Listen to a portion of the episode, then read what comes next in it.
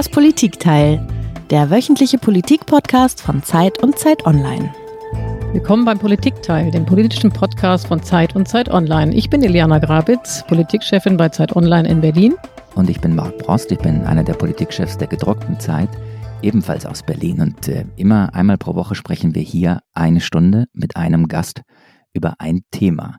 Und ich erinnere mich, Eliana, als ich das letzte Mal zu Beginn sagte, heute sprechen wir über Gefühle, da ist dir wirklich die Kinnlade runtergefallen. Und deswegen sage ich, heute sprechen wir zu Beginn über Gefühle. Oh nee, komm nicht schon wieder, doch, doch, oder? Doch, doch, doch. Nein, ganz im Ernst. Ich glaube, wir müssen einmal nach dieser irren Woche und nach, am Ende dieser irren Weihnachtsdebatte über Weihnachten sprechen und über Weihnachtsgefühle, über Weihnachten als Sehnsuchtstermin, äh, aber eben auch als, als politischen Termin. Wie, wie hast du diese ganze Debatte wahrgenommen?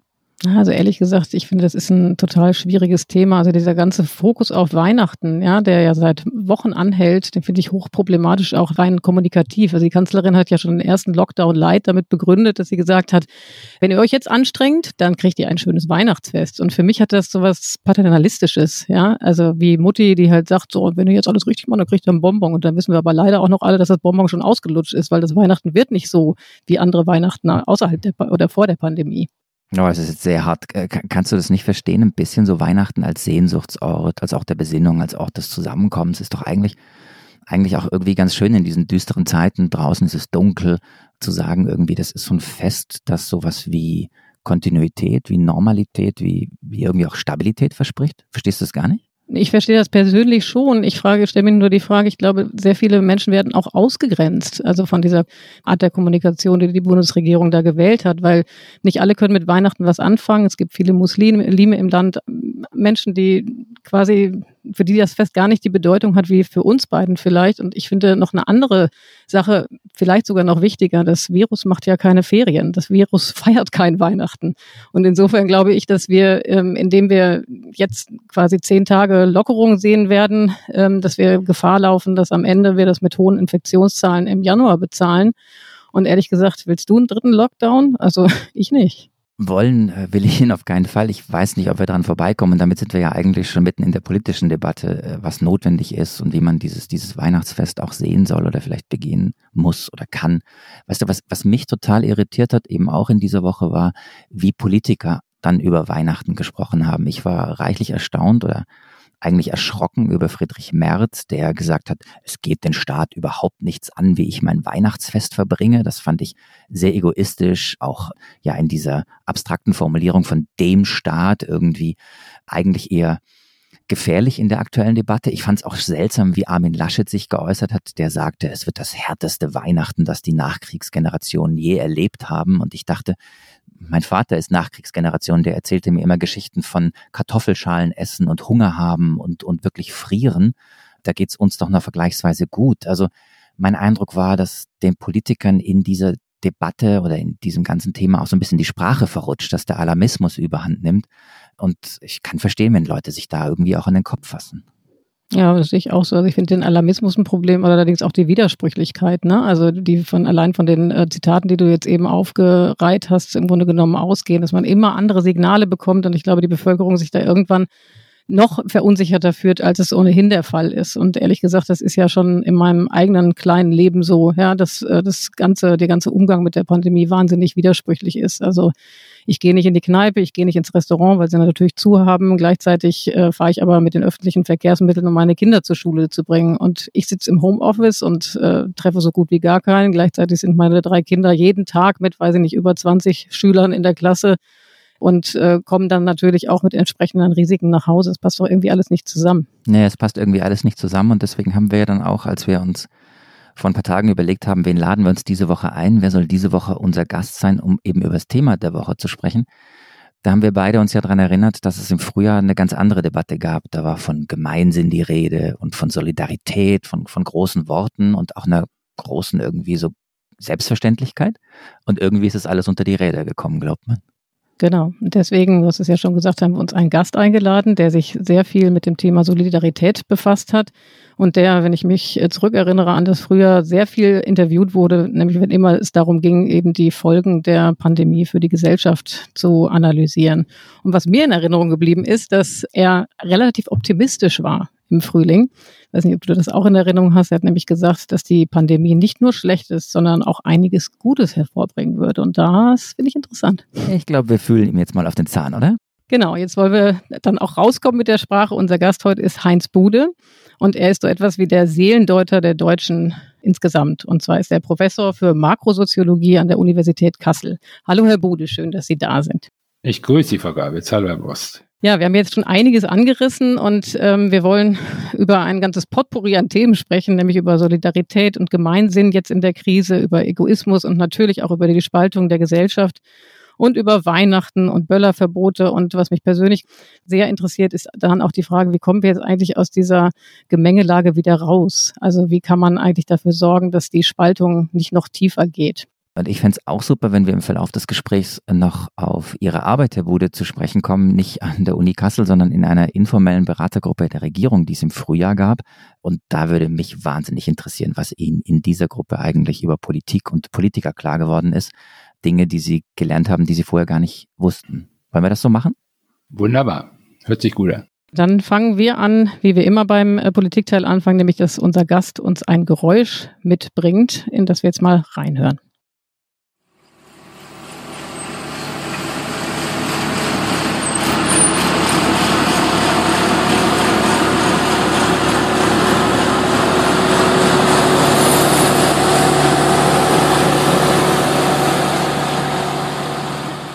Also wir haben jetzt ja wirklich schon viele Geräusche gehört, aber bei diesem hier bin ich ein bisschen ratlos. Was ist denn das, Herr Bude?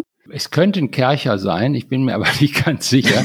es sollte jedenfalls das Geräusch sein beim Aufräumen einer möglicherweise nächtlichen Partyaktion in irgendeinem Berliner Park. Und was hat das für Sie mit unserem Thema heute zu tun? Warum bewegt Sie das?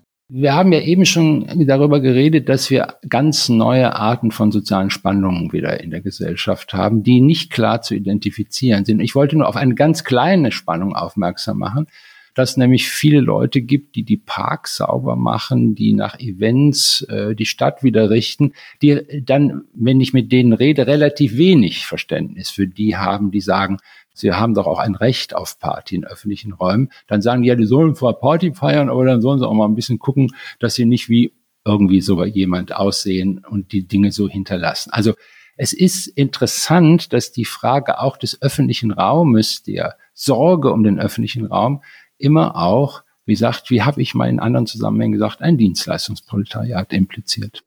Ja, jetzt ist ja in gewisser Weise Weihnachten auch genauso eine Party wie die Party, die Sie jetzt gerade insinuiert haben mit Ihrem Geräusch. Ähm, wir haben in der Einleitung ein bisschen darüber uns unterhalten, der Marc und ich. Wie ist denn Ihr Plan für Weihnachten?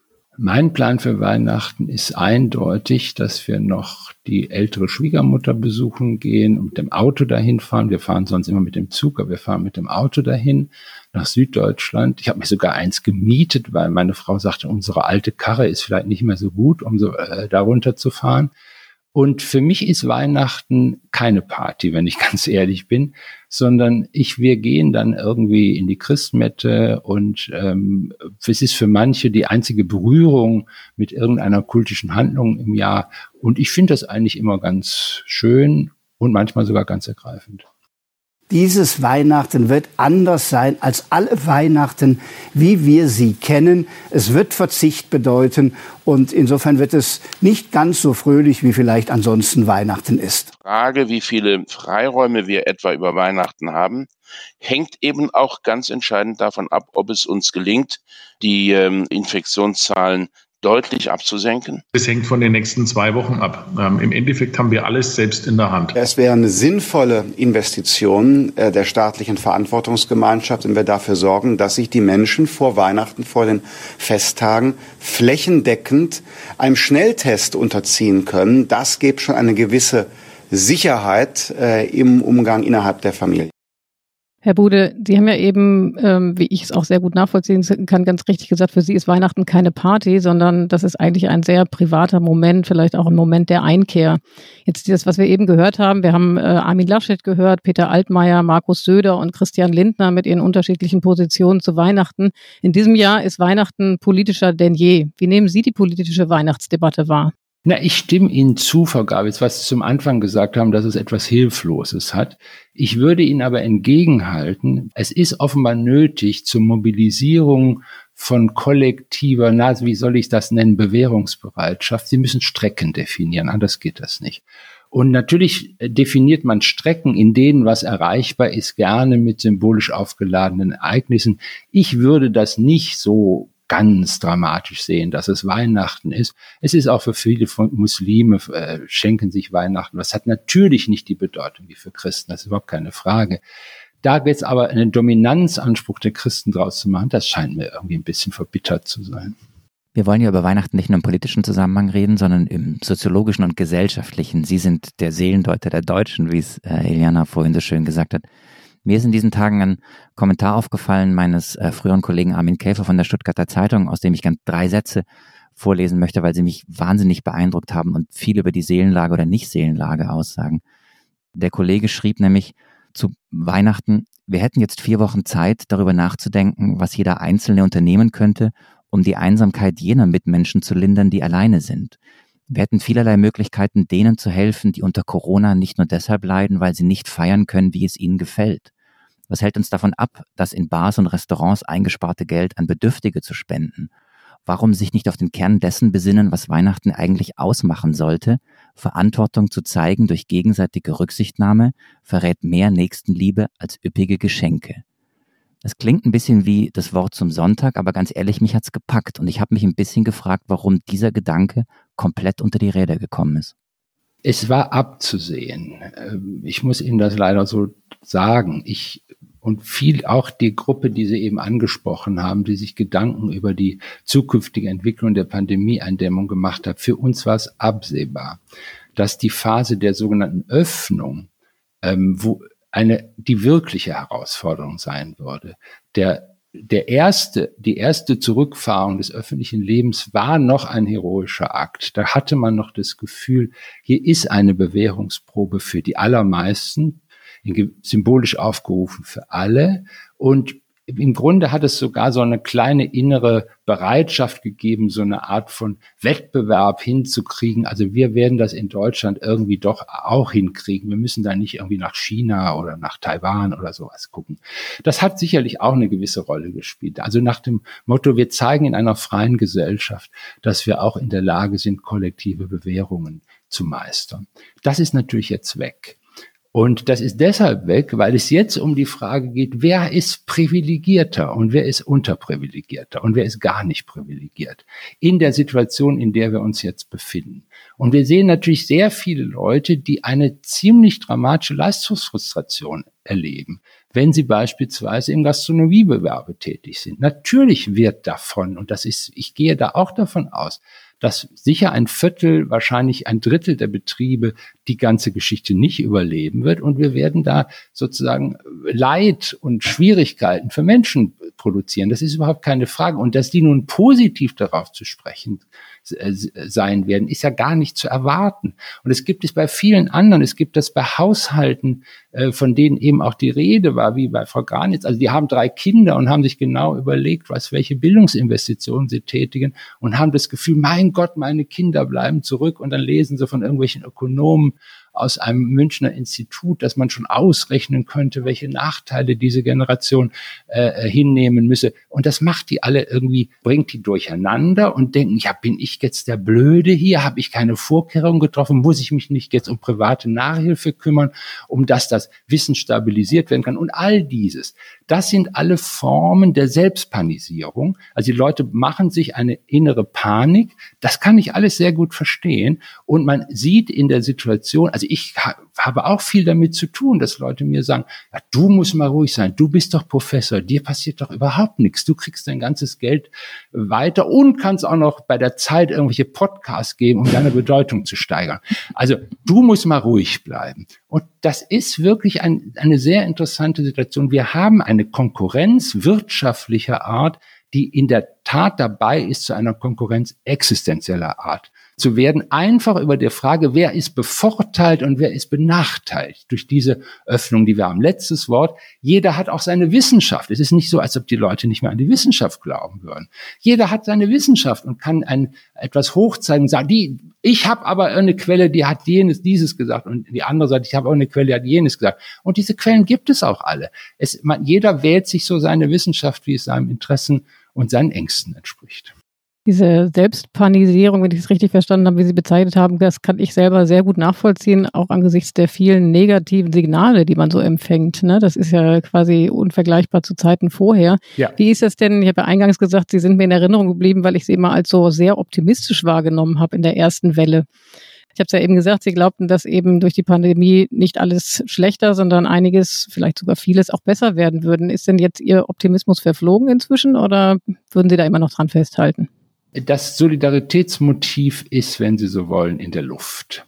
Es ist da. Wir haben eine Erfahrung gemacht gesellschaftlich, dass wir in der Lage sind, auch eine schwierige, eine Gefahrensituation, die man nicht so einfach in Risiken verwandeln kann, in, in gewisser Weise abzuwehren und damit zu Rande zu kommen. Und wir haben es in Deutschland doch einigermaßen hingekriegt, ich will das jetzt nicht so in so einem Nationalstolzzeug sagen, aber dass wir zumindest in der Weise eine starke Politik der Bürgerrechte hatten, als je nach je, Leute, die krank äh, waren, die aus minder privilegierten Lagen waren. Ich habe keine Informationen darüber, dass irgendjemand einen Pflegeplatz, ein, ein Platz in einem, für ein Intensivbett oder irgend so etwas verweigert worden ist. Also wir haben eine starke Erfahrung der Handlungsfähigkeit des Staates in der Gewährung von medizinischen Bürgerrechten. Das ist eine ganz starke Geschichte. Und daraus, und es ist auch in der Politik das immer noch das Thema, dass wir über diesen Punkt keine existenziell merklichen sozialen Benachteiligungen hinnehmen wollen. Das heißt natürlich nicht, dass Leute, die arm sind, dass Leute, die aus anderen Gründen in einer schwierigen Lage sind, jetzt irgendwie, die sind natürlich schlechter dran als Leute, die reich sind. Das ist doch aber keine Frage. Nur bei der Frage von des bürgerrechtlichen Anspruchs auf eine gute medizinische Versorgung in der Lage einer solchen Pandemie, ich glaube, da ist irgendwie, da kann man sich eigentlich nicht sehr viel besser vorstellen als im Augenblick in Deutschland. Wir wollen darüber sprechen, warum Gemeinsinn und Solidarität so unter die Räder gekommen sind, ob das zwangsläufig ist in dieser Situation. Und dann muss man ja auch über Fehler und auch Einschätzungen sprechen. Ich hätte eigentlich gedacht, Eliana, dass du Herrn Bude jetzt ein Zitat aus einem Interview äh, aus dem Sommer vorhältst oder sagen wir mal nochmal vorliest, vorhalten, klingt dann äh, sehr nach dem Motto Edgebadge. Aber es ist ja so, wir müssen immer über Aussagen reden und was sich vielleicht auch im Laufe der Monate verändert hat. Und im, im Sommer sagten Sie in einem Interview mit der äh, Welt am Sonntag, wir können uns äh, nicht in den Hammer retten, in den harten zweiten Lockdown, dann wären wir verloren. Nun gibt es einen zweiten Lockdown. Also mhm. sind wir verloren? Wir sind dabei zu verlieren. Sie haben absolut recht. Äh, ich glaube, Sie haben am Anfang auch die Probleme angesprochen. Es ist jetzt nötig, mit Widersprüchen umgehen zu können. Es hat wenig Sinn, wenn ich das mal sehr auf den Punkt gebracht sage, Konsistenz einzufordern, weil wir doch alle wissen, wenn wir ehrlich sind, es gibt keine und es ist auch gar nicht ausdenkbar, dass es eine Konsistenz von Maßnahmen geben wird und es ist gar nicht ausdenkbar, dass Ungerechtigkeiten passieren und es ist gar nicht ausdenkbar, dass nicht viele Leute, sogar gar nicht so wenige Leute, das Nachsehen haben würden bei den Maßnahmen zur Eindämmung der Pandemie. Das ist ganz, ganz wichtig. Der Begriff, der mir jetzt im Augenblick vor Augen schwebt, der die Elemente aus der Solidarität, Elemente aus der Erfahrung des Verletzlichen selbst, das ist doch die Grunderfahrung, die wir alle haben. Wir können noch so reich sein, noch so stark sein. Wir sind alle dem Virus aus, des, diesem, dieses Virus ausgesetzt und wir können uns nicht dagegen wappnen durch äh, äh Maßnahmen und denken, oh je, wir sind in einer splendid isolation. Das klappt nicht. Das ist eine Grunderfahrung, die auch irritierend ist. Es ist eine Grunderfahrung, dass man quasi vulnerabel, ein vulnerables Ich, das ist, das ist nichts Nettes. Und, und dies ist sozusagen, wie, wie kann man dem eigentlich standhalten? Und ich glaube, der Begriff, der mir wichtig ist, ist der Begriff der moralischen Diplomatie. Weil die Dinge schwierig sind, weil sie widersprüchlich sind, müssen wir offenbar in der Lage sein, unreine Lösungen zu akzeptieren und auch Lösungen, die nicht nur von oben gesetzt werden können, sondern es ist offenbar auch ein, wenn Sie so wollen, solidarischer Pragmatismus notwendig, ein achtsamer Pragmatismus, ein freundlicher Pragmatismus. Wenn man sich sozusagen da nicht dazu verstehen will, dann sind wir in der Tat auf einem sehr abschüssigen Straßen. Aber das heißt, um es jetzt einmal zu sortieren auf die äh, sehr einfache und sehr große Frage, ist es zwangsläufig, dass Gemeinsinn und Solidarität äh, in so einer Situation unter Druck kommen? Sagen Sie ja. Und dann ist die Frage, wie führt man es wieder zusammen? Und dann sind wir ja eigentlich in dem wichtigen Teil des Gesprächs, wie kann diese äh, Diplomatie, wie kann Politik, wie kann irgendwie äh, Gesellschaft handeln, damit Gemeinsinn entsteht? Genau, und das ist eine wahnsinnig wichtige, also vielleicht sogar die entscheidende Frage. Wir haben nämlich eine Zentrierung der Debatte auf die exekutive Autorität. Und die exekutive Autorität ist gerade durch die offensichtliche Inkonsistenz der Maßnahmen, denn des Rumtaktierens, ob nicht der Osten irgendwie besser rauskommt, aber dann sagt man, Thüringen ist doch gar und so weiter. Sie kennen das. Es ist für alle, alle völlig offensichtlich, wie die Sache im Augenblick aussieht, dass wir jetzt sozusagen versuchen können, andere Arten von wenn Sie so wollen, stellvertretenden Deutung aufzubauen. Die blöde Situation ist, dass die Kirchen kein Wort zu sagen haben im Augenblick. Die Parteien letztlich auch kein Wort zu sagen haben. Die Großorganisationen der Zivilgesellschaft, wie die berühmten Gewerkschaften, alle haben eigentlich nichts zu sagen, können nur reagieren auf Dinge, die von der exekutiven Autorität vorgegeben wird, dem Ministerpräsidenten, der Bundeskanzlerin. Und das ist eine fatale Situation. Darf ich Sie kurz unterbrechen, nur damit ich das richtig verstehe? Sie sagen, die haben nichts zu sagen, weil sie nichts sagen sollten oder weil sie nicht in der Lage sind, was zu sagen? Weil sie nicht in der Lage sind, etwas zu sagen. Die Kirchen haben keine eigene Stimme in der ganzen, in dieser Situation, in einer kollektiven Gefahrensituation keine eigene Stimme zu haben, nicht die Bedeutung eines metaphysischen Quantums auch herausfinden. Das ist ihre Aufgabe. Das ist ihre Aufgabe als Heilsinstitution. Und sie haben nichts zu sagen. Sie sagen alle nur, ja, wir machen alles richtig. Wir passen auf Hygienekonzepte auf. Das ist lächerlich. Und ähnlich gilt das für die Gewerkschaften, die auch noch in der Tradition der Arbeiterbewegung mal irgendwas sagen könnten zu der Struktur wechselseitiger Hilfe. Nichts ist zu hören das will ich jetzt nicht, ich sage das jetzt nicht, ist nicht so vernichtend gemeint, wie ich das sage. Ich glaube, die Zivilgesellschaft, die zivilen Kräfte, wir alle müssen uns im Dienste einer moralischen Diplomatie ein bisschen wieder innerlich aufrichten und nicht nur glauben, wir sind Befehlsempfänger von oben und das Hauptproblem ist, dass die sich nicht richtig ausdenken, was zu tun ist. Diese Situation ist schlecht. Herr Bude, wie erklären Sie sich diese Sprachlosigkeit, die Sie gerade geschildert haben, der Kirchen, der Gewerkschaften? Was ist der Grund dafür Ihrer Ansicht nach? Naja, ähm, die sind innerlich in ihren Letz jeweils in ihren Aufträgen geschwächt. Sie sind also der Heilsauftrag der Kirchen. Ich meine, die katholische Kirche, wir wissen, kennen die Gründe. Es ist äh, sozusagen, die, die wissen ja gar nicht, wo sie ansetzen sollen. Wölki hat wieder irgendwie einen Unsinn gemacht. Und man steht, ja, die sollen nun ausgerechnet mit diesen ganzen Kindermissbraucher, die sollen uns sagen, was wir eigentlich jetzt, was es eigentlich heißt, Rücksicht zu nehmen mit der Klarheit, dass es keine perfekten Regelungen geben wird. Was sollen die uns denn sagen? Was sollen die uns sagen, was es heißt, möglicherweise einen Regelbruch zu begehen und doch die Oma zu besuchen in dem sogenannten Seniorenheim und zu sagen, es kann sein, dass sie stirbt danach, aber wir wollen als Familie, wenn Oma 86 ist, sie zu Weihnachten besuchen gehen und wir nehmen das auf unsere Verantwortung. Das fände ich heute ein vorbildliches Verhalten in der Pandemiesituation, dass es sogar einen ethisch verantwortbaren Regelbruch geben kann in der Ausnutzung von äh, Spielräumen, die wir alle als sorgende Gemeinschaften, als Individuum in einer freien Gesellschaft haben. Wenn Sie schildern, was Sie schildern, äh, Herr Bude, ähm, frage ich mich, ob das möglicherweise auch damit zu tun haben kann, dass der Staat so omnipräsent war in der ersten Phase der Pandemie. Dazu haben Sie sich in dieser ersten Welle auch das ein oder andere Mal geäußert.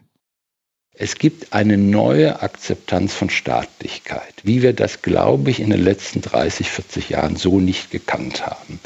Die Staatsaversion, die Staatsphobie, die man mit dem sogenannten Neoliberalismus in Verbindung bringt, ist wie weggeblasen. Das stimmt immer noch. Das stimmt alles. Stimmt es immer? Ja, natürlich. Also wer einigermaßen vernünftig ist, sieht doch das, und das ist ja das, was wir im Augenblick haben. Sie können das doch an den Schwächen der Grünen sehen.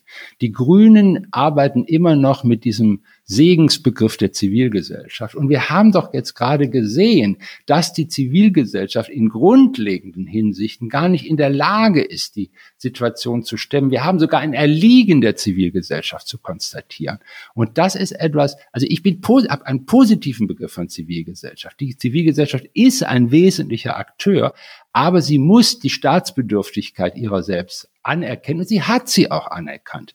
Das ist ja die ganze Frage. Warum hat es diesen Autoritätsgewinn der Exekutive gegeben? Weil sie auch zeigen konnte, übrigens ist auch meine Erfahrung gewesen, dass sozusagen die Staatlichkeit im Sinne einer auch flexiblen die Fähigkeit, eine flexible Versorgung sicherzustellen. Im Übrigen auch die staatlichen Interventionen, die in der Frage der Stimulierung der Entwicklung eines Impfstoffes getätigt worden sind, mit viel, viel Geld, ist eine absolut positive Sache. Ich mag Ihnen gerne glauben, Herr Bude, und trotzdem muss ich Ihnen widersprechen. Denn der Versuch von Friedrich Merz, den Staat zu instrumentalisieren in der Weihnachtsdebatte und den ich würde ja sagen, Popanz aufzubauen, dass es den Staat nichts angeht, wie ich mit meiner Familie Weihnachten verbringe, ist doch genau eine Wiederkehr der alten Debatten, ist doch genau eine Wiederkehr der alten Muster, Staat versus Privat. Nun ist äh, Friedrich Merz ein Wettbewerber in einem in einer Auseinandersetzung, also in einem Wettbewerb der äh, CDU CSU. Ich nehme das eher auf, in, würde das in diesem Horizont interpretieren. Aber ich komme, der Punkt ist wichtig. Wir leben in einer liberalen Demokratie, das stimmt. Das heißt, nicht das Volk hat das letzte Wort. Es gibt Elemente in unserer Auffassung von Demokratie, wo es um individuelle Freiheitsrechte geht. Und ich nehme mal die Leute ernst, die nicht frivole Systemfeinde sind, da gibt es auch relativ viele von heute, sondern die ernsthaft, ein, ein, denen ernsthaft die Frage wichtig ist, was ist eigentlich die Freiheitsposition, die einem sozusagen eine existenzielle Bedeutung für einen hat, wo man sagt, wenn es um die individuellen Freiheitsrechte ab einem bestimmten Punkt geht, wo, wenn darüber hinweggegangen ist, dass, dass ich quasi eine, innere Austrittserklärung für unsere Idee von Demokratie folgen lassen müsste. Und das ist ein wichtiger Punkt ob Friedrich Merz es jetzt richtig gesagt hat oder nicht. Und zu einer der ganz wesentlichen Punkte dabei gehört natürlich, dass es einen Gestaltungsspielraum, auch einen wenn Sie so einen Resonanzspielraum gibt, den man im Privaten sieht und mit dem man das, das mit dem Begriff der familialen Lebensgemeinschaft, ich bin ein bisschen moderner als Friedrich Merz, sage nicht der Familie, aber der familialen Lebensgemeinschaften in Verbindung steht. Und natürlich, wir erleben das doch weltweit. Familiale Orientierungen sind weltweit immer wichtiger geworden, weil die Leute suchen nach unterstützenden Gemeinschaften, nach solchen Gemeinschaftsstrukturen, die sie halt finden in den familialen Kontexten. Deshalb ist das eine interessante und wichtige Debatte, welche Spiel, ich hatte ja genau eben den Punkt angesprochen mit der Frage der pflegebedürftigen Familienangehörigen. Welche Rolle kann Familie als Akteur, und zwar jetzt positiv gewendet, in der Eindämmung der Pandemie spielen? Das ist, glaube ich, etwas, wo in der Tat ein großer, großer Kommunikationsfehler im Augenblick von Seiten der Politik äh, passiert. Und das könnte man politisch adressieren, das könnte man politisch benennen. Und wie? Also ich finde, äh, wir hatten das damals in der Gruppe, uns war sehr klar, dass ähm, nicht nur man Einzelne ansprechen kann in ihrer Verantwortung, sondern es gibt schon auch die Idee, quasi das, das berühmte Infektionsgeschehen zu kontrollieren, indem man sorgende Gemeinschaften bildet, die auch natürlich über den Umkreis der eigenen Familie hinausgehen. Also die Kombination von Familien, etwa in der Versorgung von Kindern, in der, also Heranwachsenden, dass man die zusammenspielen lässt und dann aber schaut, dass die nicht zu sehr spreddern in andere Bereiche hinein. Das können eigentlich nur Familien gewährleisten, die willens sind und in der Lage sind, mit anderen Familien zusammenzuschließen und darüber sozusagen stille Übereinkommen zu schließen. Das ist auch vielfach passiert und ich finde das grandios, dass das passiert ist. Und ich habe auch den Eindruck, dass sich Familien auch untereinander in dieser Überforderungsverzweiflung äh, geholfen haben, Homeoffice und äh, Schule und alles zu Hause zu haben. Da hat es, hat man sich darüber verständigen können in Familien. Ich habe das selber erlebt und es hat etwas Befreiendes für die Leute gehabt. Und da brauchte man keinen Staat dazu. Und das sind ganz wichtige wenn Sie so wollen, Resilienzkomponenten unserer Gesellschaft, die, glaube ich, in der Debatte heute nochmal durch die Konzentrierung auf die exekutive Autorität äh, zu wenig in den, äh, benutzt, wenn Sie so wollen, und zu wenig eine Bedeutung für die Interpretation unserer Lage haben. Das bringt mich nochmal zurück zu dem O-Ton von Ihnen, den wir eben eingespielt haben, Herr Bude, und den Sie ja dann im Nachgang auch erklärt haben. Also diese neue Sehnsucht nach Staatsbedürftigkeit bzw. nach Staatsgläubigkeit, die wir eigentlich sehen. Das widerspricht ja diesen, dieser Sehnsucht nach familialen Strukturen, von denen Sie gerade gesprochen haben. Sie haben argumentiert, dass ähm, eigentlich mehr und mehr Leute, und das war jetzt eine, ein Statement aus der ersten Welle nochmal, dass die Leute sich nach einem Staat sehen, der Vorgaben macht und der auch sanktioniert und so weiter. Wenn man aber heute diese ganze Querdenkerbewegung und so weiter sich anschaut, diese Corona-Skeptiker, die wir alle sogar im, äh, also zumindest für meinen Fall kann ich sprechen, im nahen Bekanntenkreis haben inzwischen, dann bekommt man doch den Eindruck, dass das äh, eigentlich diese neue Sehnsucht nach einem Staat und nach einer Stärke des Staates die Gesellschaft eher spaltet, oder? Na, ich bin ja der Auffassung, dass das Thema der nächsten 30 Jahre in allen westlichen Gesellschaften die Neukombination von Schutz und Freiheit ist. Das ist auch der Kernpunkt dessen, was ich jetzt sage. Es gibt neue Schutzbedürfnisse der Bevölkerung, die ins Leere laufen und die man, glaube ich, aufnehmen muss. Und Sie hatten das im Anfang auch schon gesagt, oder Herr Bauer, ich weiß nicht, einer von Ihnen hat Paternalismus gesagt. Ähm, das ist so eine einfache Sache, das ist mir zu paternalistisch. Ich glaube, dass die Zeit, ich sage es mal andersherum, der Staatsphobie vorbei ist. Wir hatten ein halbes Jahrhundert, wo viele, viele Leute dachten, der Staat ist was Einschränkendes. Und es ist gut, wenn er sich klein macht und wenn er sich arm macht und zurückhält und auf seine elementaren Aufgaben reduziert wird. Das sehe ich nicht, dass das eine allgemeine Auffassung der Bevölkerung ist. Es ist eher das Gegenteil. Viele Leute sagen, war es eine gute Idee, die Deutsche Bahn so zu privatisieren, dass dauernd Stellwerkprobleme existieren und man mit schulterzuckenden Mitarbeiterinnen zu tun hat und Mitarbeitern. Also vielleicht war das eine falsche Entscheidung. Und ich glaube, die Revozierbarkeit von Entscheidungen, die sehr, wo man öffentliche Güter zu privaten Gütern gemacht hat, das ist eigentlich in der Luft. Das ist doch auch der Hintergrund, warum die politische Rechte so stark ist. Dass man eigentlich sagt, nee, nee, der Staat muss eine andere Rolle spielen. Und Sie haben in einem Punkt recht, da folge ich Ihnen beiden. Die Glücksformel wäre, es ist ein Staat, vor dem man sich nicht fürchten. Ein Staat, der schützt, aber vor dem man sich nicht fürchten muss. Die große Frage, um die wir jetzt gerade kreisen, ist, die beschäftigt ja wirklich jeden von uns. Wie kommt man zum Gefühl des Frühjahrs? Wie kommt man zur großen Solidarität und zu gemeinsam zurück?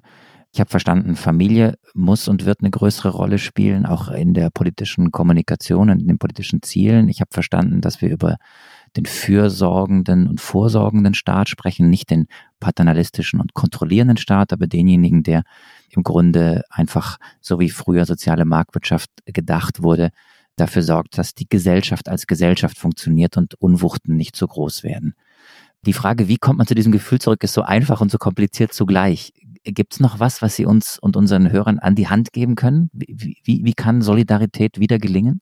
Eine andere Seite, ich hatte eben schon die klassischen Vertreter der Zivilgesellschaft in der deutschen Tradition aufgerufen. Ein anderer Punkt sind die Städte. Die Städte, äh, es gibt, hat eine große Diskussion vor zehn Jahren gegeben, so mit der Überschrift äh, äh, Bürgermeister regieren die Welt. Und, oder Personen, die auf einem Bürgermeisterposten sich befinden, regieren die Welt.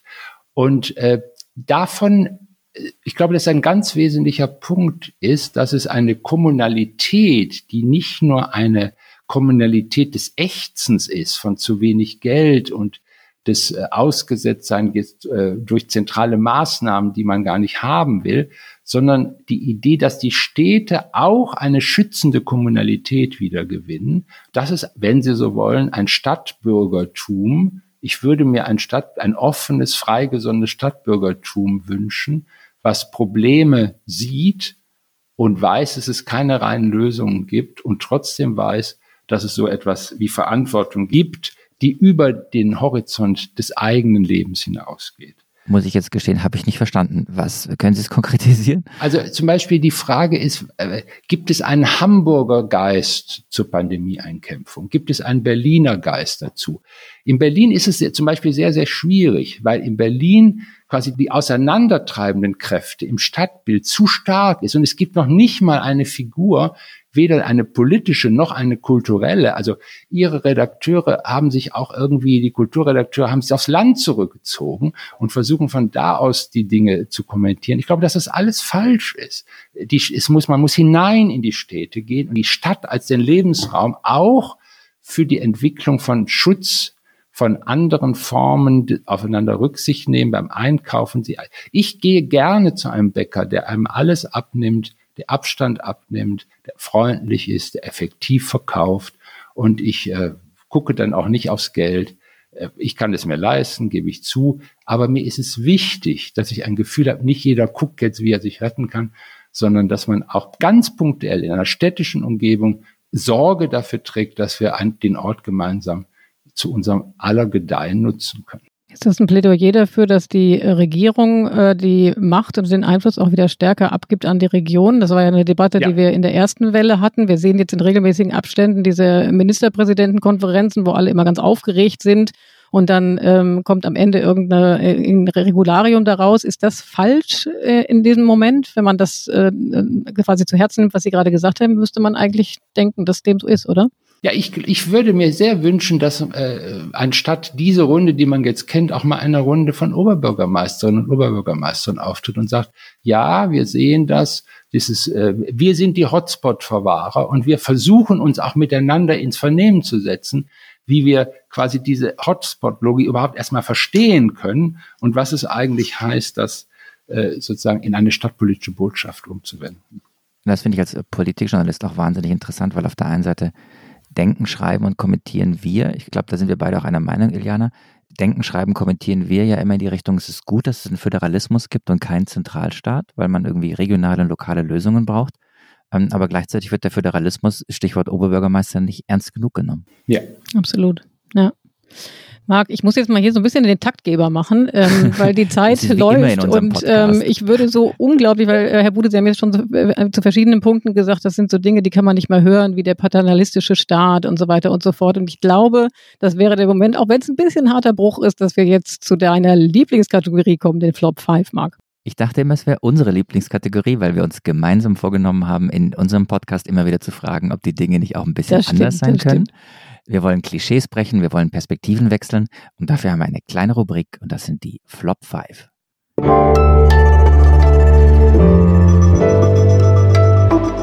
Die Flop 5.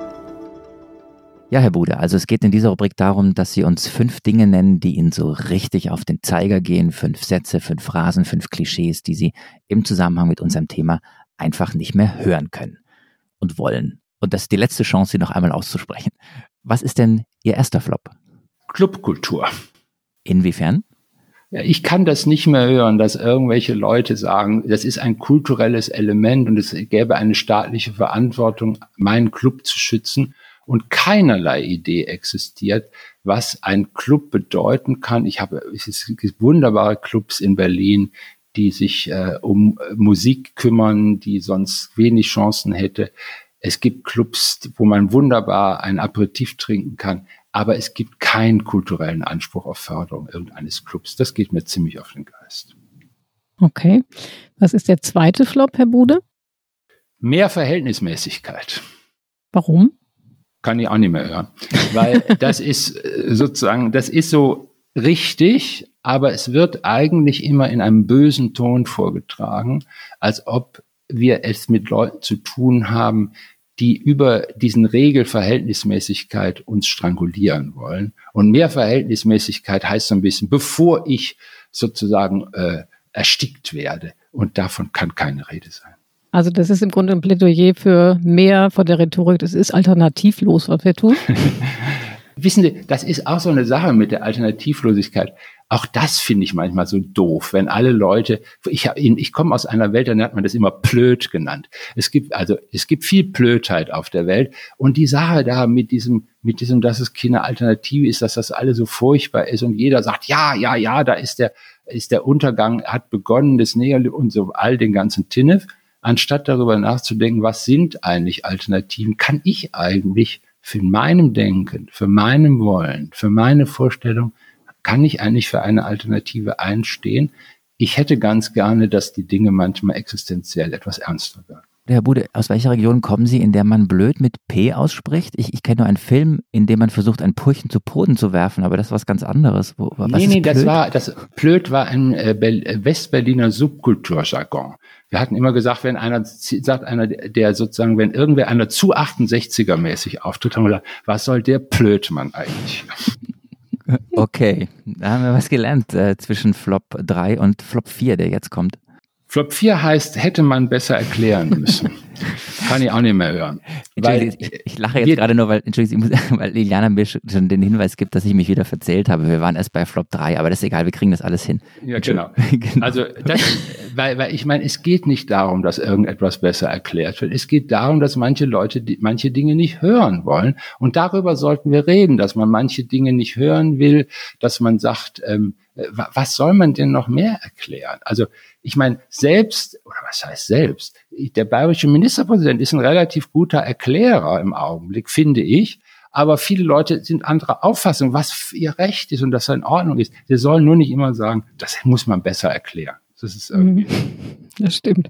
So, jetzt kommen wir zum dritten Flop. Wir müssen jetzt noch mal ein bisschen die Reihenfolge ändern. Ich glaube, es ist der dritte, Herr Bude. Welcher ist das? Der dritte heißt Risikokompetenz. Also diese Idee, dass von vielen meinen Kollegen sagen, ja, wir müssen jetzt Risikokompetenz bei den Menschen lernen zu helfen, dann wird das auch noch in so ein sozialpädagogisches Konzept gekleidet. Das ist die neue Form des Lernens. Es geht hier nicht um Risiko, es geht um Gefahren. Und es geht um die Frage von elementaren Antworten auf diese Gefahren. Und es geht nicht darum, irgendwelche äh, neuen Konzepte auszubauen, wie man den Leuten Risikokompetenz und jetzt ein bisschen was über Wahrscheinlichkeitsrechnung erfahren und über Statistik. Das alles ist, glaube ich, ein großes Sand in die Augen streuen für die Interpretation der Situation, die wir heute haben was unsere Hörerinnen und Hörer jetzt nicht sehen konnten, war, dass wir uns hier die ganze Zeit verzweifelt Handzeichen geben. Iliana Grabitz, äh, Lena von Holt, die uns auch zugeschaltet ist, die, die uns hier technisch unterstützt und ich, weil wir nicht, wir sind völlig lost, ob wir beim dritten, vierten Nee, wir, oder, das war jetzt die vierte und genau, es kommt jetzt das fünfte kommt jetzt. einen, aber genau, also das ist, wenn man so die Perspektive versucht zu wechseln, manchmal wird es ein bisschen schwummrig, aber wir sind wieder klar und Bei sagen, manchen. Ein, einen haben wir noch. Einen haben sie noch, und, und das ist jetzt ganz verrückt. Ich mag auch das Wort Hygienekonzept nicht mehr. Seitdem ich sehe, dass viele Leute, ja, wir haben doch so ein tolles Hygienekonzept und dann mir sagen können, ich sehe Leute Fußball spielen im Fernsehen bei der Sportschau und frage mich, sag mal, was habt ihr denn da für ein Hygienekonzept? Was soll der ganze Unfug? Hygienekonzepte sollte man haben, und man sollte sich Gedanken darüber machen, aber nicht im Sinne, wir haben doch alles gemacht und wieso soll das jetzt nicht genug sein, sondern das ist der Punkt, den ich meinte, die Gesellschaft nicht in einer Ohnmachtshaltung, muss sich aus ihrer eigenen Ohnmachtshaltung heraus entwickeln. Ich, und ich, ich würde alle Freundlichkeit und allen Charme dafür aktivieren, dass das geht kommt raus, lasst uns reden, lasst uns mit äh, schauen, was geht und was nicht geht und nicht, was richtig ist und was falsch. Es geht nur um die Frage, was geht und was nicht geht und lasst uns alle ein Glas Rotwein abends trinken darauf, dass wir sogar schon einen Impfstoff in Weltrekordzeit entwickelt haben. Sie sind Optimist, das finde ich gut. Und äh, das mit dem Rotwein, das nehmen Iliana und ich auch wörtlich. Das sollten wir drei auf alle Fälle auch noch machen, äh, Herr Bude. Das, das Schöne jetzt an den Flop 5 war, dass Sie im Grunde gewollt oder ungewollt den Teppich ausgerollt haben für den zweiten Teil unseres Gesprächs. Wie könnte es besser gehen und was sind Dinge, die der gesunde Menschenverstand eigentlich äh, will oder nicht? Ähm, Sie waren Teil einer informellen Beratergruppe im Innenministerium. Wir hatten es äh, vorhin kurz angesprochen. Diese informelle Beratergruppe im Innenministerium im Frühjahr bestand aus Wissenschaftlern unterschiedlichster Disziplinen, die ja genau sich mit der Frage beschäftigen sollten, was ist eigentlich sowas wie gesunder Menschenverstand, äh, was geht und was geht nicht und wie können wir so ein Virus, der ja sagen wir mal, Ressort und Themen und menschheitsübergreifend ist, wie können wir den interdisziplinär irgendwie in den Griff kriegen. Die Gruppe gibt's glaube ich, nicht mehr, wenn ich richtig informiert bin. Ja, es, es gibt immer wieder Versuche. Wir haben versucht, auf die letzte Situation mit einem Papier zu reagieren. Aber da alle jetzt in ihre jeweiligen wissenschaftlichen Projekte verwickelt sind und wir gemerkt haben, es hätte sehr große Anstrengungen nochmal. Wir haben also einen, einen, einen Draft gemacht, der hat uns irgendwie nicht gefallen, weil es genau um das ging, was Sie sagen. Können wir etwas mehr sagen als Allgemeinplätze? Können wir beispielsweise das Konzept der sorgenden Gemeinschaften, können wir da auch ein paar Handreichungen geben, wie das gehen sollte? Muss man da nicht aufpassen, so ein Mittelklasse-BIOS einzubauen, dass man da wieder so eine, so eine Unterscheidung plötzlich hervorruft. Die einen können sorgende Gemeinschaften bilden und die anderen sind nur die Akteure eines sozialen Phlegmatismus. Und dann haben wir wieder so eine ganz unangenehme kulturelle, sozialkulturelle Herablassung da drin. Das wollten wir alles nicht. Aber wir sehen, dass das Problem, dass es so etwas gibt wie eine Teilung von Verantwortung in unklaren, widersprüchlichen Situationen. Und äh, wir, wir haben daran rumgedoktert, wie man das eigentlich formulieren kann. Irgendwann hatten wir sowas gesagt wie achtsamer Pragmatismus oder sowas, aber damit man irgendwie so eine Leitmetapher hat, mit der man operieren kann. Äh, wir sind, ich muss, da muss ich Ihnen ehrlich sagen, da sind wir nicht richtig weitergekommen im Augenblick. Und genau das ist der Punkt, über den wir sprechen wollen, Herr Bude. Denn was uns jetzt interessiert als Politikjournalisten, Eliane und mich, und ich glaube auch unsere Hörerinnen und Hörer, ist jetzt der Blick in den politischen Maschinenraum. Also Sie kommen als Soziologe und als Seelendeuter der Deutschen in die Welt der Politik. Ist nicht so, dass sie keine Politiker kennen oder noch nie Kontakte hatten, aber plötzlich öffnen sich Türen, die bis dato verschlossen waren. Und sie sind mitten in einer Krisensituation, jetzt sehr Hollywood-mäßig formuliert, im Situation Room. Sie sind äh, quasi im Krisenstab oder informelle Beratergruppe. Und wir haben jetzt viel über politische Maßnahmen gesprochen, was notwendig wäre.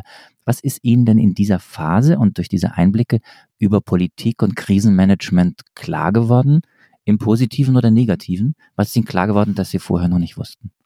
Also was mir klar geworden ist, wo ich ernsthaft von überrascht war, war doch die, wie soll ich es sagen, über- oder transministerielle Fähigkeit zu agieren, die ich im politischen Apparat gefunden habe. Also es ging zum Beispiel um die Frage der Bereitstellung eben von Intensivbetten. Allein wie kann man das nur erheben? Welche Maß, also wir haben uns sehr konkrete Managementvorstellungen auch entwickelt, wie man Erhebung von Intensivbetten, wie man unterschiedliche Belegungsstrategien entwickeln kann. Und, und dann war es notwendig, dass beispielsweise das Innenministerium oder das Gesundheitsministerium genau zusammen, neu zusammenarbeiten mussten, was Datensicherheit und was weiß ich nicht alles betrifft.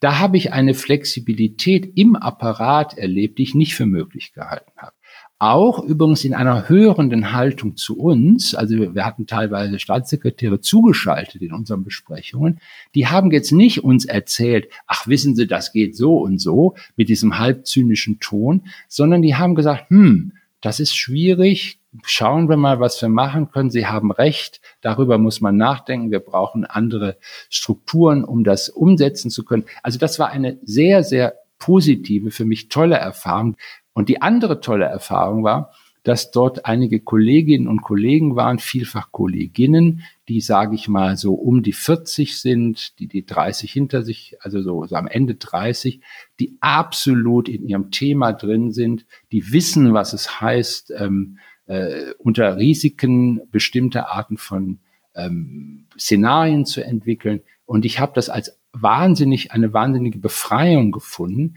dass wir es ermöglicht hatten, Ökonomen, Soziologen, äh, Systemanalytiker, äh, Managementleute, äh, Epidemiologen, dass die zusammenwirken konnten. Und zwar nicht, dass man immer gefragt hat, was kannst du denn von deinem Gebiet sagen? Ich kann aber natürlich nichts über die Gesellschaft sagen. Ich kann nur was über Populationen sagen, sondern wir haben versucht, gemeinsam die Idee, Populationsdynamiken in die Auseinandersetzung zwischen gesellschaftlichen Gruppen zu übersetzen. Das ist ja eines der ganz großen Themen, mit denen wir heute zu tun haben. Und wir haben uns alle große Gedanken darüber gemacht, wie man in einer Gesellschaft, wie wir sie haben, eigentlich auf das Verhalten der Einzelnen, der einzelnen Personen zugreifen kann, was das bedeutet, auch welche Tricks man dabei anwenden muss welche Art von Angstkommunikation notwendig ist, welche Verantwortungskommunikation möglich ist. Das sind alles total positive Erfahrungen. Ich kann eigentlich gar nichts Negatives sagen. Aber das finde ich wirklich sehr, sehr, sehr interessanten Einblick, den Sie uns hier erlauben, äh, Herr Bude, weil das ist eine Frage, die ich mir persönlich auch über den Sommer, als es so ruhig war, ja, und man gar nichts hörte, habe ich mir mal die Frage gestellt, wird denn diese Zeit eigentlich genutzt, ja, um interdisziplinär in dieser Krise, wo ja alle möglichen Gesellschaftsbereiche ineinander ragen und äh, unterschiedlich davon betroffen sind, wird, wird die eigentlich genutzt, um tatsächlich die richtigen Lehren aus der ersten Welle zu ziehen und sich vorzubereiten auf die zweite Welle? Würden Sie, Sie haben es gerade gesagt, Sie können gar nichts Negatives äh, berichten. Die zweite Welle ist jetzt da. Und ähm, würden Sie da jetzt in der Rückschau, ähm, nicht um die äh, Kollegen anzuklagen, aber sehen Sie schon äh, Dinge, die falsch gelaufen sind oder die man aus heutiger Sicht anders machen würde, die man, wir bleiben bei dem äh, Bundesgesundheitsminister Spahn, der gesagt hat, wir werden uns viel verzeihen müssen, ne, die man äh, quasi aus heutiger Sicht hätte anders äh, veranlassen müssen? Ja, ich glaube, ich sehe das heute als geradezu ein Desiderat an, dass wir mehr eine operativ aufgeschlossene Wissenschaft, vor allen Dingen in den Sozialwissenschaften brauchen.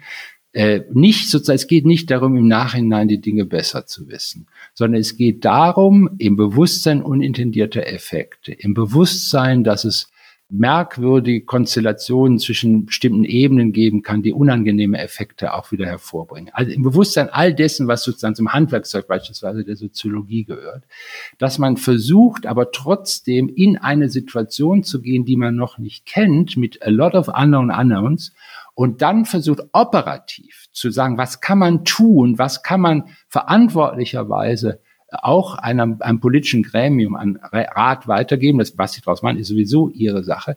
Also wenn Sie so wollen, eine Wissenschaft zu äh, praktizieren, die nicht irgendwie in der Weise verantwortungslos ist, dass sie sagt, ach, ich interessiere mich für die Binnenrationalität meines Faches mehr als für die Rationalität der Gesellschaft. Wir beide kennen uns ein bisschen länger schon, Herr Bude, deswegen wissen Sie, dass ich tendenziell ein fröhlicher Mensch bin, aber jetzt muss ich einmal ganz miesepetrig sein, weil die Wahrnehmung des Krisenstabs, die ich habe, eine ganz andere ist und vielleicht nicht bezogen auf die interdisziplinäre Zusammenarbeit in der Regierung, aber auf die nicht vorhandene Zusammenarbeit zwischen Staaten. Und ich würde gerne ein Mitglied des Krisenstabs zitieren. Ich hatte, ich weiß das daher, auch wir beide hatten darüber Kontakt. Ich habe einen Artikel in der Zeit geschrieben im Frühjahr über diesen Krisenstab, deswegen kannte ich einige dieser Mitglieder und ein Mitglied ist äh, Maximilian Mayer, der ähm, lange in China gelebt hat und jetzt an der Uni äh, Bonn forscht über internationale Krisenstrategien und er hat sich, entschuldigen Sie das Wort, regelrecht ausgekotzt auf Twitter vor zwei Tagen. Und, und er schrieb, wie oft haben Bundesregierungen und Länderregierungen eigentlich seit Januar 2020 Experten aus Asien eingeladen? Gibt es eine ausführliche von deutschen Thinktanks erstellte Analyse zu den Seuchenbekämpfungsmodellen in Asien. Hat die Bundesregierung eine solche Studie in Auftrag gegeben? Und wenn nicht, warum? Wie viele Personen im RKI beschäftigen sich eigentlich aktiv mit der Informationssammlung und der Auswertung zur Pandemiepolitik in Asien? Und wie wurde dies im Gesundheitsministerium und im Kanzleramt kommuniziert? Gab es ein einziges Interview oder einen Hintergrundbericht in den deutschen Medien zur WHO-Mission in Wuhan und den Einsichten und Schlussfolgerungen des deutschen Teilnehmers? Also da, da brach so dieses ganze, warum haben wir nicht nach Asien geschaut, einmal aus ihm raus. Und das erste Wort, das mir dazu einfiel, war Corona-Nationalismus. Wir waren unfassbar stolz im Sommer, dass wir Weltmeister sind in der Virenbekämpfung und so toll durch den Sommer kommen und haben gar nicht gesehen, dass die zweite Welle schon im Anlaufen war. Also Maximilian Mayer hat einen wahnsinnig tollen Job gemacht. Ich mag ihn sehr. Er gehört zu diesen etwas jüngeren Wissenschaftlern, die ich fantastisch fand, die fantastisch gearbeitet haben. Und wir haben auch systematisch versucht, die Fälle von Taiwan, von Wuhan und auch, dann kamen die Bergamo-Daten. Wir haben immer wieder versucht, das sehr konsequent auszudeuten, allerdings auch immer unter Berücksichtigung, das muss ich ihm vielleicht jetzt doch indirekt sagen, unter der Berücksichtigung von anderen, wenn Sie so wollen, Führungsmodellen in unserer Gesellschaft, die nicht so unbedingt so einfach mit den unseren jedenfalls asiatischen Vergleichsfällen vergleichbar sind. Und die hatten auch natürlich schon eine, eine, wenn Sie so wollen, eine Pandemiestruktur gab es da schon, die, die abrufbar war. Die hatten wir nicht in Deutschland. Das hätte man vorher machen müssen. Das gebe ich auch zu. Ich sehe nur die Problematik, die wir ja gerade im Augenblick besprechen, was, wo ich gesagt habe, es gibt keine reinen und klaren Lösungen. Deshalb finde ich es, wir müssen ernsthaft darüber reden, was tun wir unter der Bedingung, wo es keine in sich konsistenten äh, Systemlösungen gibt. Es wird sie nicht geben. Und das hängt auch mit der Verfassung unserer Gesellschaft zusammen, die in unterschiedliche Gruppen zerfällt, mit unterschiedlichen Auffassungen, mit unterschiedlichen individuellen Präferenzen und die wir zu schützen haben, die individuellen Präferenzen und die wir ernst zu nehmen haben. Das ist jedenfalls mein Glaube an die Demokratie Ich glaube, dass der Glaube in die Demokratie auf eine starke Probe gestellt wird im Augenblick. Und es gibt viele Führungsgruppen in Deutschland, die so chinesische Träume haben. Ich kannte das schon aus der ganzen Frage des Klimawandels heraus, von links bis rechts. Da stehe ich dagegen. Ich verteidige eine Idee der liberalen Demokratie, der freiheitlichen Gesellschaft und der Verantwortung des Einzelnen, die sozusagen Gefahren mit Gefahren ihres Lebens konfrontiert werden, die sie plötzlich ins Nichts stellen. Und das sollten wir ernst nehmen als eine Erfahrung unserer Gesellschaft und dann nicht darüber hinweggehen und sagen, das ist durch Hygienekonzepte zu lösen. Eigentlich will man an dieser Stelle gerne noch eine Stunde weiterreden. Äh, ich fürchte, wir müssen hier einen Cut machen. Die Stunde ist rum und Herr Bude hat, glaube ich, einen Termin danach. Ich würde trotzdem gerne noch eine Frage zum Schluss stellen, Herr Bude. Sie haben jetzt gerade gesagt, Sie glauben an die liberale Demokratie und ähm, wir müssen das jetzt aushalten. Kommen wir zurück zum Eingang des Gesprächs. Sie waren Optimist in der ersten Welle. Wenn Sie jetzt auf die äh, Gesellschaft post-Corona schauen, wie wird die aussehen? Es wird sicherlich eine deglobalisierte, in Maßen deglobalisierte Gesellschaft sein. Es wird eine Gesellschaft sein, wo viele Leute auf Wege, die manchen nicht gefallen, versuchen, sich Schutzräume zu schaffen, wo sie in Ruhe gelassen werden. Wir haben diese Tendenz schon seit einiger Zeit in westlichen Gesellschaften. Das wird weitergehen und ich hoffe darauf, dass es immer noch so ist, dass die meisten, das weiß ich aus Umfragen, die allermeisten jungen Menschen in allen westlichen Gesellschaften in einem Ziel sich vereinigen, nämlich in dem, das ihnen wichtig ist, nämlich das Freundschaft ist ihnen mit Abstand am allerwichtigsten. Und das ist ein interessanter Punkt, wenn über diese Quelle etwas zu richten wäre für unsere Gesellschaft, diese wahnsinnige Hoch, Hochachtung von Freundschaft, dann könnten wir vielleicht ein bisschen optimistisch, ja, hoffnungsvoller in die Zukunft gucken. Es gibt ja zwei Bücher, Herr Bude, die man unbedingt gelesen haben muss, die sozusagen den Sound der Krise bestimmen. Das eine ist, und das ist jetzt kein verabredeter Werbeblock, das eine ist Ihr Buch über Solidarität, das Sie interessanterweise kurz vor dem Ausbruch von äh, Corona veröffentlicht haben. Das zweite Buch kommt äh, von dem Historiker Rutger Bregmann, der äh, unter dem Titel Im Grunde gut eigentlich die überraschende These aufgestellt hat, dass der Mensch gar nicht so egoistisch ist, wie er oft beschrieben werde, und, sondern empathisch, kooperativ, solidarisch und dass, dass Menschen eben sehr hilfsbereit seien. Mit Blick auf diese These, der Mensch ist im Grunde gut. Ist das naiv oder doch real? Nein, er ist, das ist überhaupt weder, das ist real, weil dahinter steht die ganz wesentliche Erkenntnis, dass Ich ist immer in einer Welt und die Welt enthält viel mehr Möglichkeiten, als das Ich glaubt. Und diese Weltverbundenheit des Ichs, die entdecken wir gerade wieder, auch in der Zeit des Klimawandels, die Weltbezogenheit des Ichs und die Welt, die manchmal uns auf eine ziemliche Probe stellt, auch zuschlägt auf eine Weise, die uns ziemlich hart ankommt. Es gibt aber eine Welt, das ist, es gibt nicht nur subjektive Konstruktionen von Wirklichkeit. Es gibt eine Welt, die uns gemeinsam ist. Für diese Welt haben wir auch zu sorgen, wenn wir für uns sorgen wollen. Herr Bude, das war ein super interessantes Gespräch. Ich muss sagen, dass ich äh, mit tröstlichen Empfindungen herausgehe und das Gefühl habe, ähm, man hat ja so warme Gedanken mitgenommen in all dieser äh, Unübersichtlichkeit, die die Pandemie gerade bereithält. Wir denken an die Freundschaft, von der Sie gerade gesprochen haben. Aber ich fand auch interessant den Gedanken, dass eben die Städte und die Kommunen möglicherweise eine größere Rolle spielen sollten und sich stärker einbringen sollten, um eben auch wieder Struktur zu geben. Wir würden gerne äh, das erste Mal, das ist eine Premiere hier bei uns, unsere Lena von Holt fragen, die uns immer technisch unterstützt und auch mit Eingaben, dass sie auch mal sagt, was sie mitgenommen hat aus diesem Gespräch. Lena, was hast du mitgenommen? Wahnsinnig viel, auch viel mehr Positives, als ich am Anfang gedacht hatte, ähm, weil ja doch viel Negatives angeklungen ist. Äh, ich habe für mich auch mitgenommen, dass eben die zivilen Kräfte mehr gestärkt werden müssen, wozu äh, Kirche, Gewerkschaft, Städte, aber eben auch Familie gehört. Und ich würde da ganz gerne noch Freundschaft, das ist ja eben schon angeklungen, Freunde ergänzen, weil für viele äh, sind die mindestens genauso wichtig wie die Familie. Und ich nehme auch für mich mit, dass äh, ein ethisch verantwortungsvoller Regelbruch, ich zitiere, dass wir uns das gerne leisten können. Und ich glaube, ich überlege doch noch, ob ich an Weihnachten nach Hause fahre, um meine Großeltern zu besuchen. Vielleicht kann man sich das doch rausnehmen, ja. Ja, vielen Dank, Lena. Ähm, liebe Hörerinnen und Hörer, wer Kritik oder Lob hat äh, oder uns etwas anderes wissen lassen will, der möge uns bitte eine Mail schreiben an daspolitikteil.zeit.de. Und wie immer hier auch der Hinweis auf äh, unsere anderen vielen Podcasts, die wir haben äh, bei Zeit und Zeit Online, ähm, allem voran der tägliche Nachrichtenpodcast, was jetzt, wo der eben zweimal täglich informiert über das, was in der Welt los ist.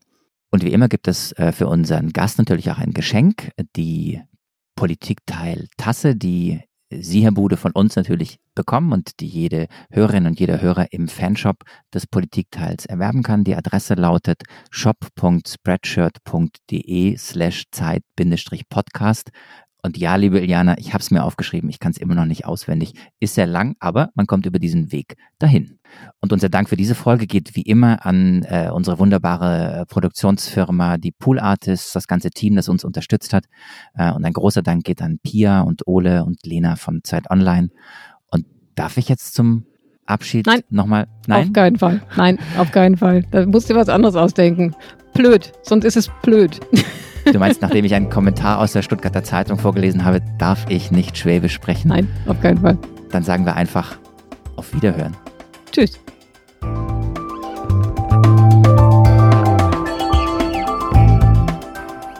Das Politikteil ist ein Podcast von Zeit und Zeit Online, produziert von poolartists.de.